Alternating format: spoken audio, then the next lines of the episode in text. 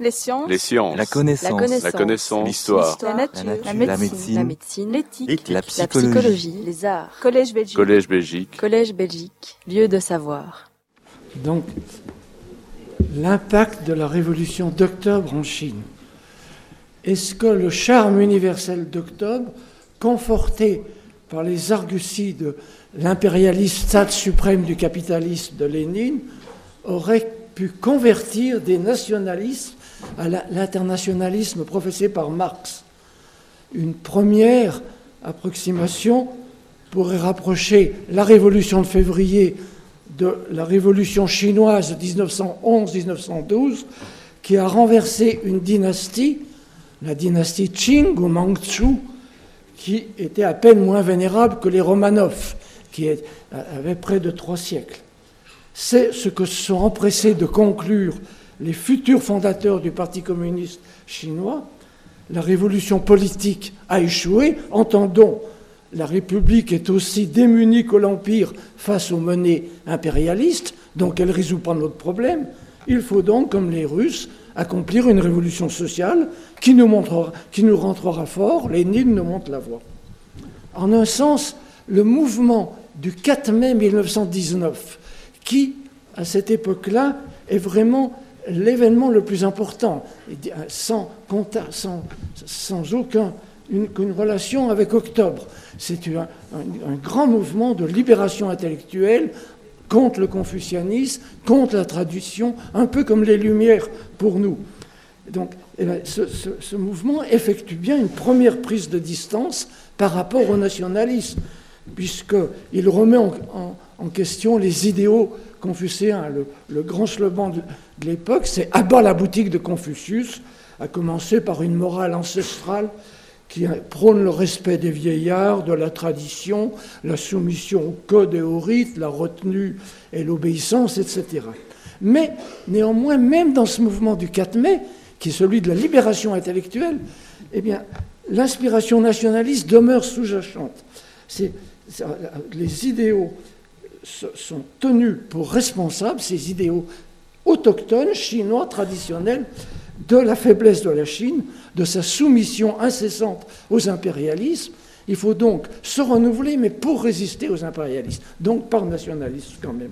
L'Occident a déçu depuis qu'il s'est déchiré dans une guerre intestine et qu'il a conclu cette guerre en transférant au Japon les droits de l'Allemagne battue, vaincue, sur la province chinoise du Shandong, qui se trouve donc à la, péninsule qui se trouve à, l'est nord-est de la Chine. Et contre cette décision prise la- par la conférence de la paix réunie à Paris au printemps 19 par les, les- vainqueurs, l'entente victorieuse, les étudiants de Pékin ont lancé la grande manifestation nationaliste du 4 mai 1919 qui a donné son nom au mouvement. En écho, le premier manifeste Karakan du nom de Lev Karakan, le commissaire aux affaires étrangères du gouvernement soviétique, eh bien, proclamait dès juillet 10 1919 la restitution inconditionnelle à la Chine des droits et privilèges injustement acquis, c'est le terme même qu'il employait, par le régime tsariste.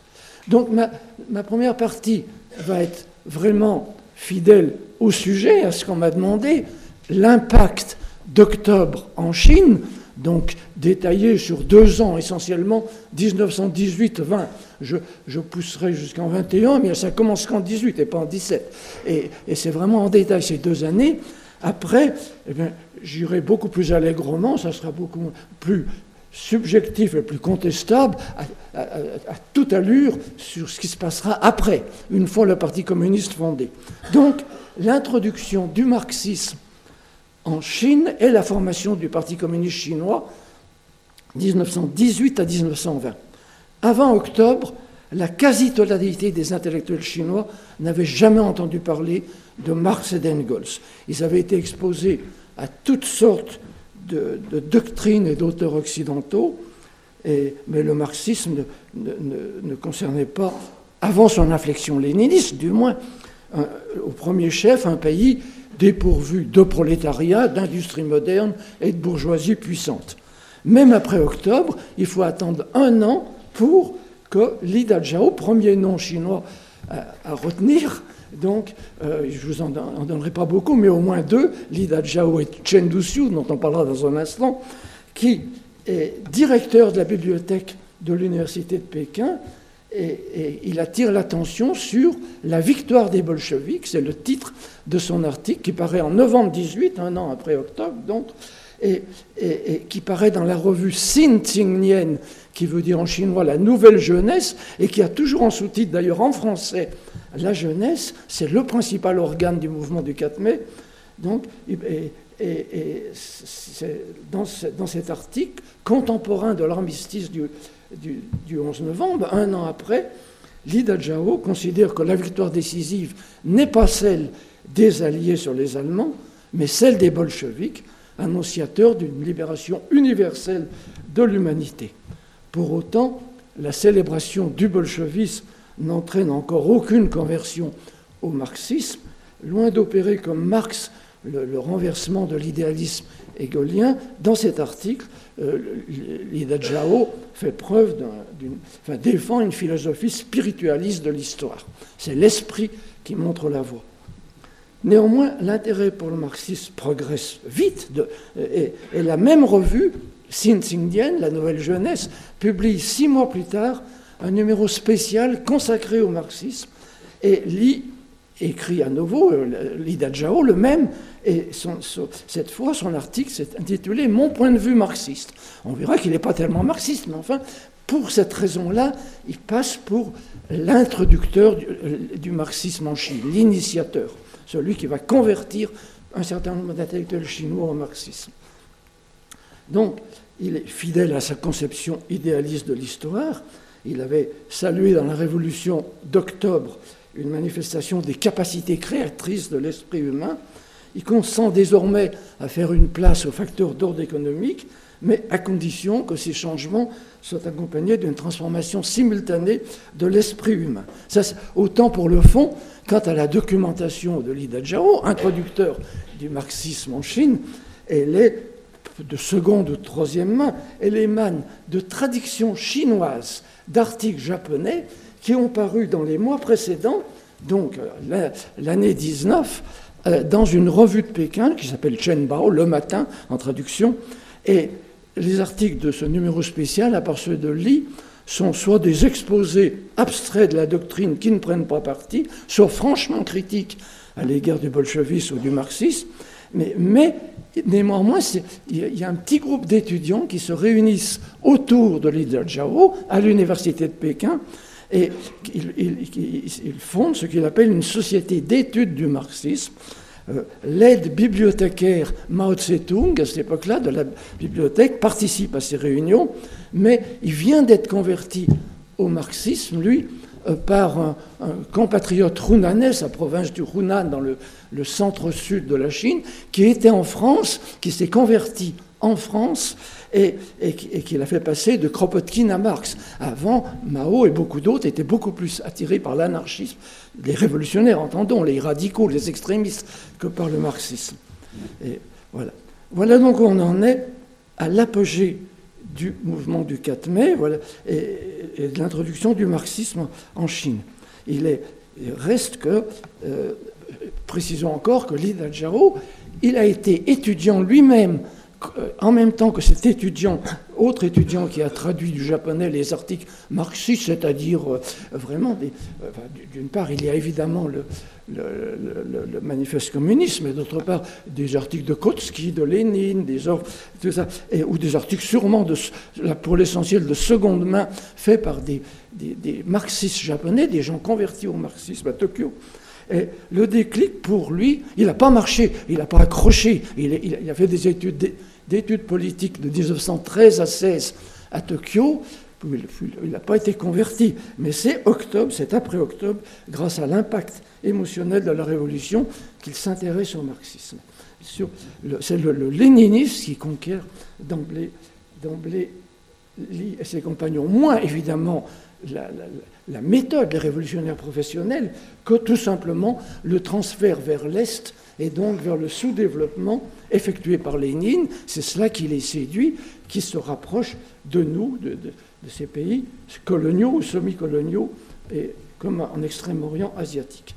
Euh, que l'histoire aille inexorablement dans le sens qu'il souhaite convient très bien à l'activiste Lida Jao, euh, il, il, se résigne beaucoup moins qu'elle y aille lentement, quand on pense au temps qu'il faudra pour que la Chine arrive à développer une industrie et une bourgeoisie, et qu'il y ait une révolution contre cette bourgeoisie. Et il retient de préférence ce qu'il séduit, néglige ce qu'il rebute. Si le déterminisme marxiste lui paraît-il trop rigoureux, bon, il observe que le même Marx, après tout, a insisté sur l'importance de la contribution des hommes à la progression de l'histoire, et il ajoute qu'en Chine, la faiblesse de la bourgeoisie permet d'aller plus vite, comme on vient de le vérifier en Russie, qui est passé en huit mois, selon ses propres termes, euh, l'état Jao, du féodalisme au socialisme. Euh, l'internationalisme marxiste est très éloigné de des, valeurs et des préoccupations de l'Ital-Jaro. Tous autour de lui, ses, camarades qui partagent de plus en plus ses idées, son nationalisme, il le considère lui-même comme chauvin, tellement il est nationaliste. Mais, euh, bon, ben, il forge de nation, le concept de nation prolétaire, qui, a été appelé un grand succès plus tard.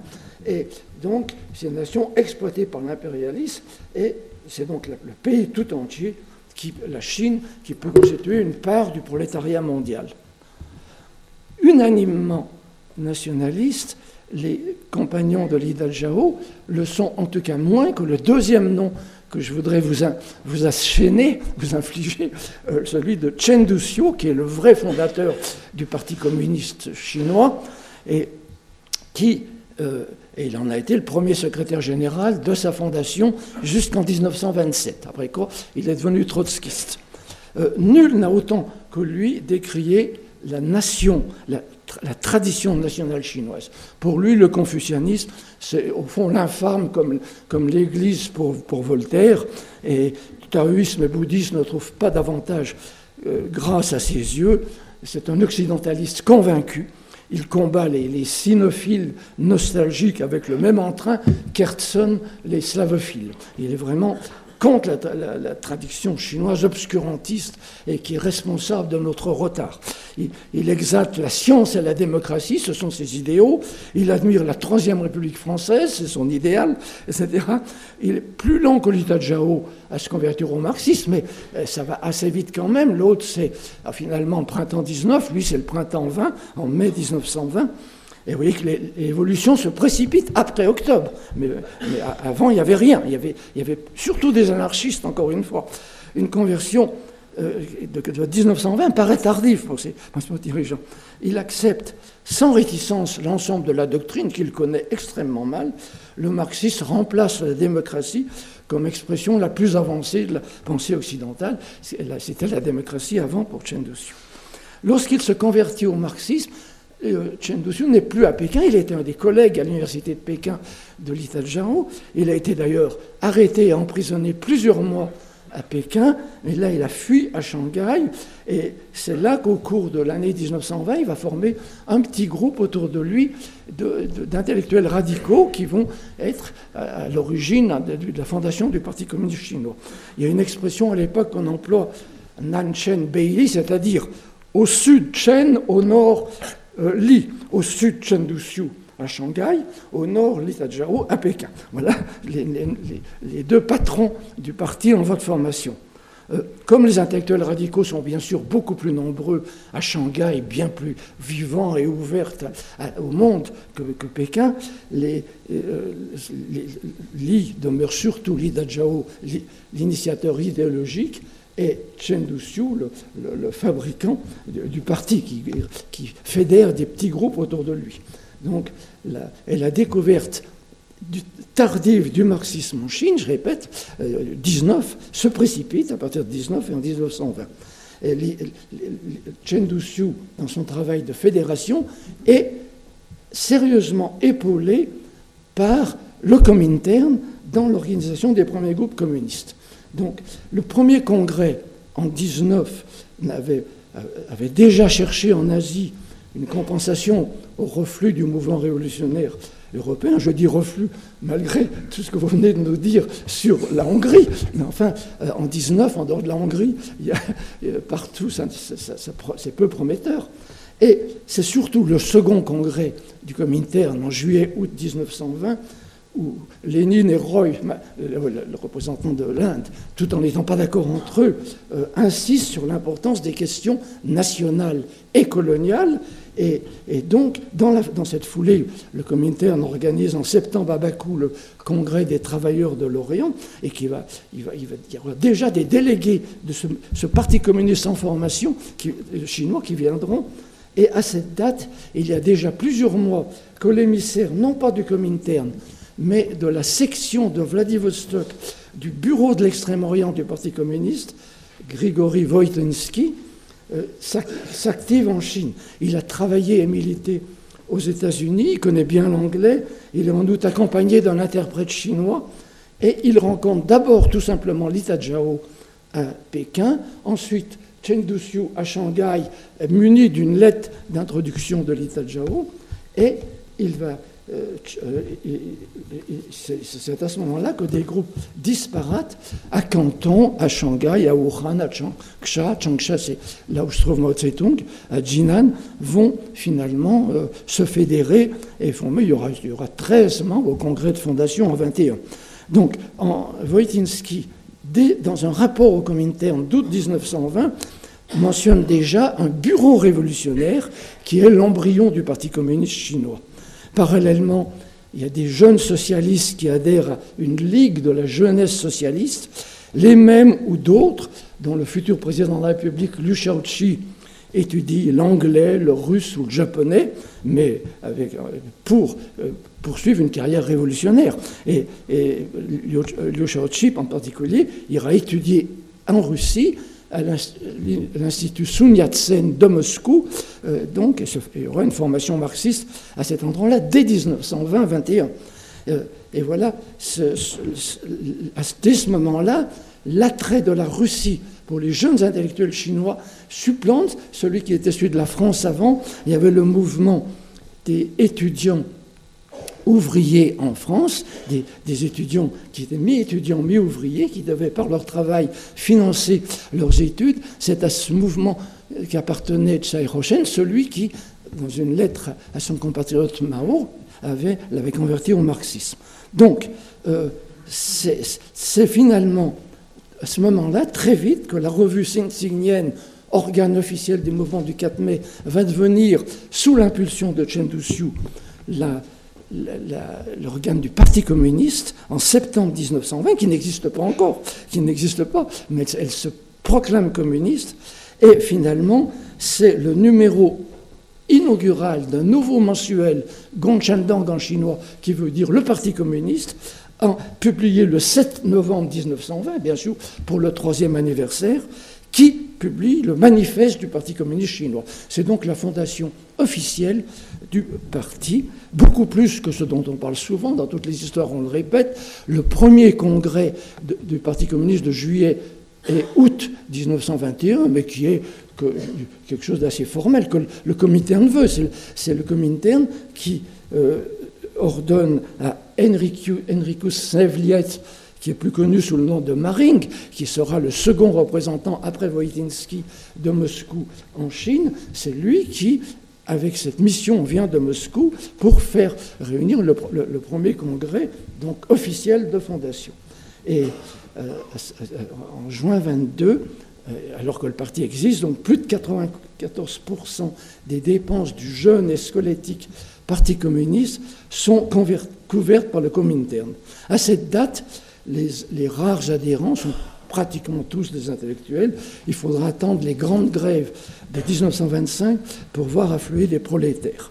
Alors, si vous voulez, à partir de maintenant, c'est très, très différent. Ça, c'était ce qu'on ce m'a demandé, ce que vous attendiez de moi sur l'impact d'octobre. À partir de maintenant, bon, un survol aussi rapide, surtout dans, dans le temps, je ne pourrais pas dire grand-chose de ce qui s'est passé depuis. Simplement, en deux parties, à nouveau, de 1922 le parti qui existe déjà jusqu'en 49, la prise du pouvoir, et après 49, le, parti au pouvoir. Donc d'abord, un front uni. Maring est moins connu en Chine comme celui qui a l'instigateur de la réunion du premier congrès du parti que celui qui a imposé à des dirigeants communistes chinois dont ils ne voulaient pas en entendre parler, le front uni avec la bourgeoisie nationale, pour reprendre le, terme de Lénine, c'est-à-dire avec les révolutionnaires autour de Sun Yat-sen.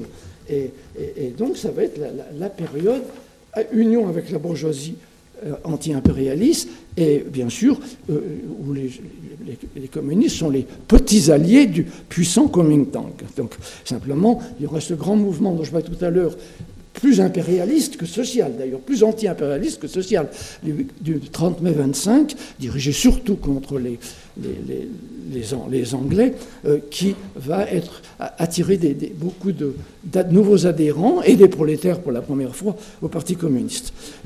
assez pour inquiéter des gens du Kuomintang, Chiang Kai-shek, Sun Yat-sen meurt en 1925, et en 26, il va déjà faire un premier coup à Canton, et ensuite euh, contre les communistes, dont il se méfie, parce qu'il trouve, il trouve qu'ils prennent trop de puissance, et en 27, il va les massacrer à Shanghai, cette fois c'est la fin du Front Uni, euh, qui est que Trotsky aura beau jeu de dénoncer, Staline voulait lui presser le citron de la bourgeoisie anti-impérialiste, euh, et ça, a échoué. Alors ensuite, la fameuse voie paysanne, disons de 27 à 49, Mao, devant cet échec, il insiste dès 27 sur la nécessité d'avoir une force armée dans cette Chine où les seigneurs de la guerre sont tout puissants, et en même temps de mobiliser les masses rurales, puisqu'il n'y a pas d'ouvriers, ou, pratiquement pas. Hein.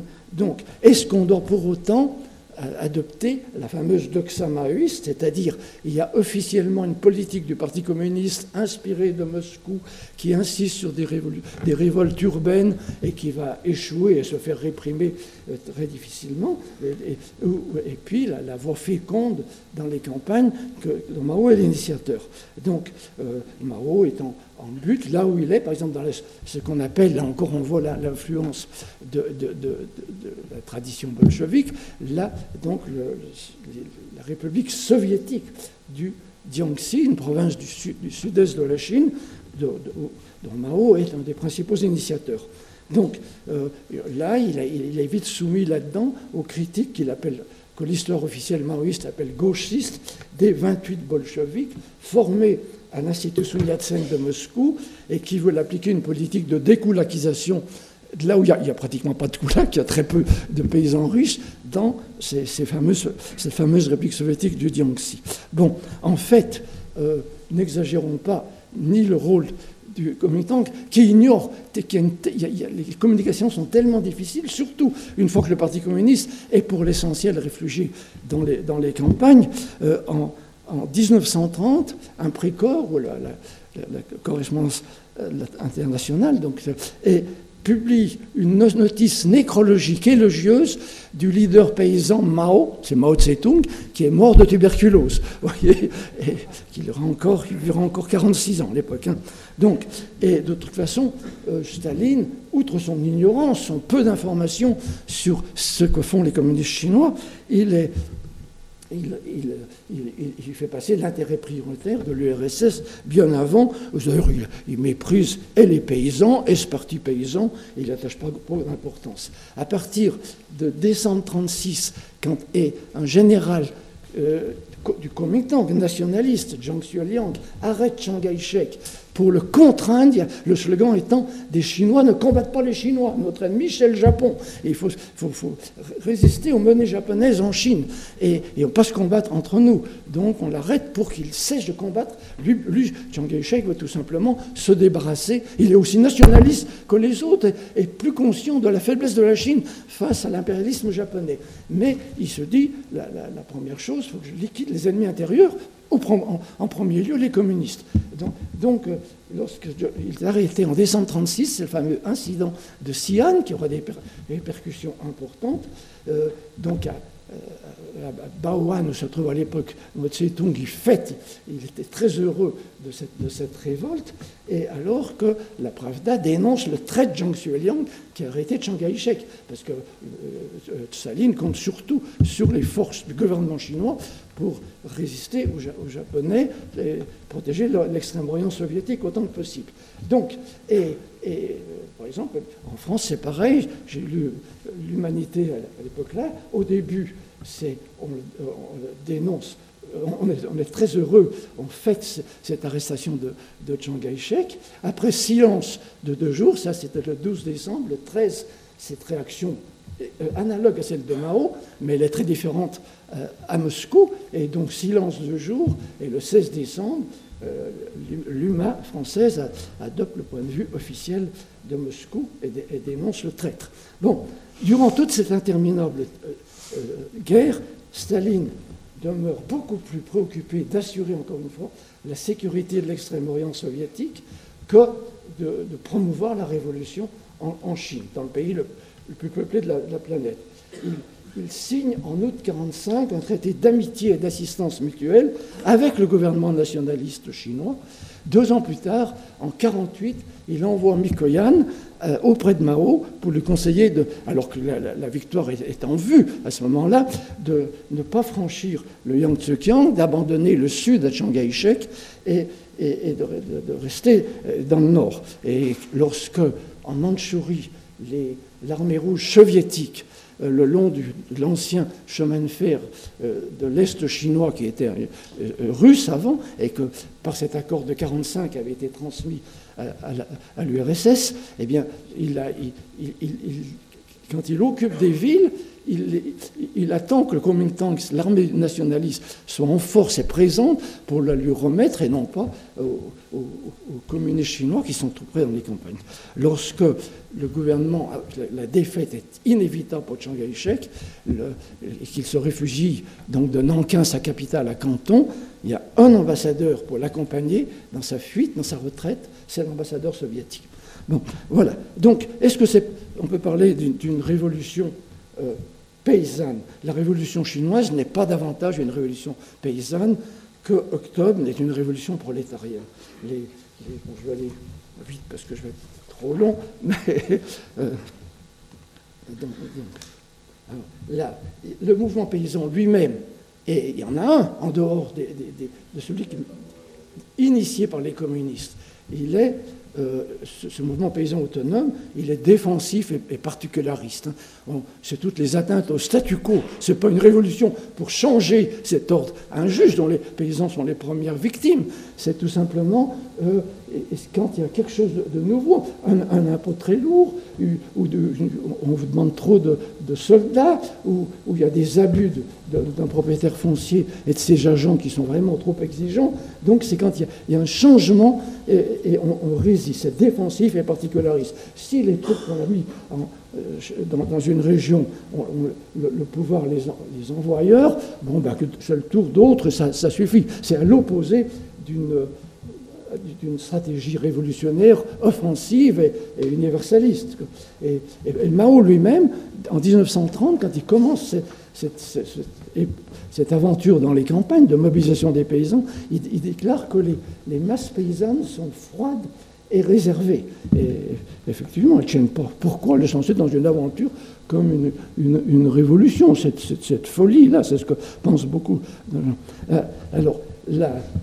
finalement, quand il y a l'échec de la République soviétique du Jiangxi en 1934, la longue marche vers le nord est présentée comme une longue marche, c'est l'expression chinoise Beifang Kangzhe, ça veut dire aller vers le nord pour résister aux Japonais. En fait, c'est une retraite parce qu'il faut préserver le capital de la révolution qui est l'armée rouge, et on va, pas, on va vers le nord, on va vers le nord-ouest, la périphérie nord-ouest, et non pas le nord-est où se trouvent les Japonais, euh, parce que c'est une région pauvre où, on peut trouver, faire retraite pendant un moment. Donc, mais est-ce que cette révolution devient tout d'un coup, pendant la guerre, nationaliste, conforme à son essence, euh, et, sa nature originelle anti-impérialiste? Bon, euh, en, en, un sens, on peut dire oui, Mao, en, 1971, il reçoit une délégation de syndicalistes japonais et il dit carrément, il reconnaît l'évidence, sans l'invention japonaise de 1917, le régime communiste n'aurait jamais pu s'instaurer en Chine. Donc elle est née de, la, guerre impérialiste, c'est sûr, cette révolution chinoise. Est-ce qu'on peut faire une lecture sociale de cet enracinement rural des communistes?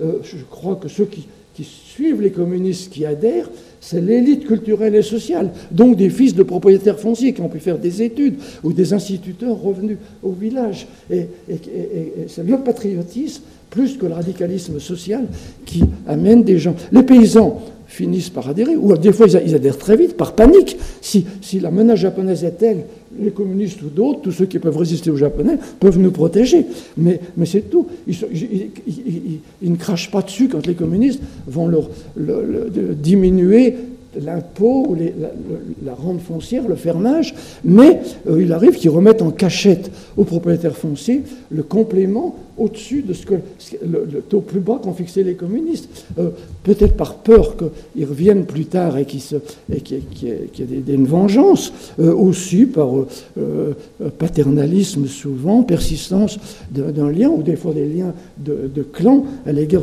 des liens affectifs entre voisins ou membres d'un même clan qui expliquent cette, réticence tenace, à prendre position contre le maître. Euh, en 41-42, lorsque oui, Peng de Huai, le fameux Peng de Huai qui sera euh, dénoncé par, Mao beaucoup plus tard, donc après euh, la, réunion de Lushan en 1959 pendant la famine du Grand Bond. Donc, il est le, général qui lance l'offensive des 100 régiments contre les Japonais en 1941. bien sûr que euh, Mao est très réticent, il est furieux de cette initiative et il essaye de la contrer. Pour lui, officiellement, il faut mettre en avant la résistance patriotique des communistes aux Japonais, à l'envahisseur impérialiste. Mais il faut surtout réserver ses forces pour l'ennemi véritable, le Kuomintang, avec lequel on s'expliquera après. Alors, donc, cette initiative de Peng de Roy, d'ailleurs, qui, Mao a tout à fait raison, il a bien prévu les zones communistes autour de, de, seulement c'est Yan'an qui est devenu la capitale, le nord-ouest, la province du Shenxi de, la Chine, eh bien, se, réduisent de moitié à la suite, parce que les Japonais réagissent. Ça leur est facile de réagir très, vite.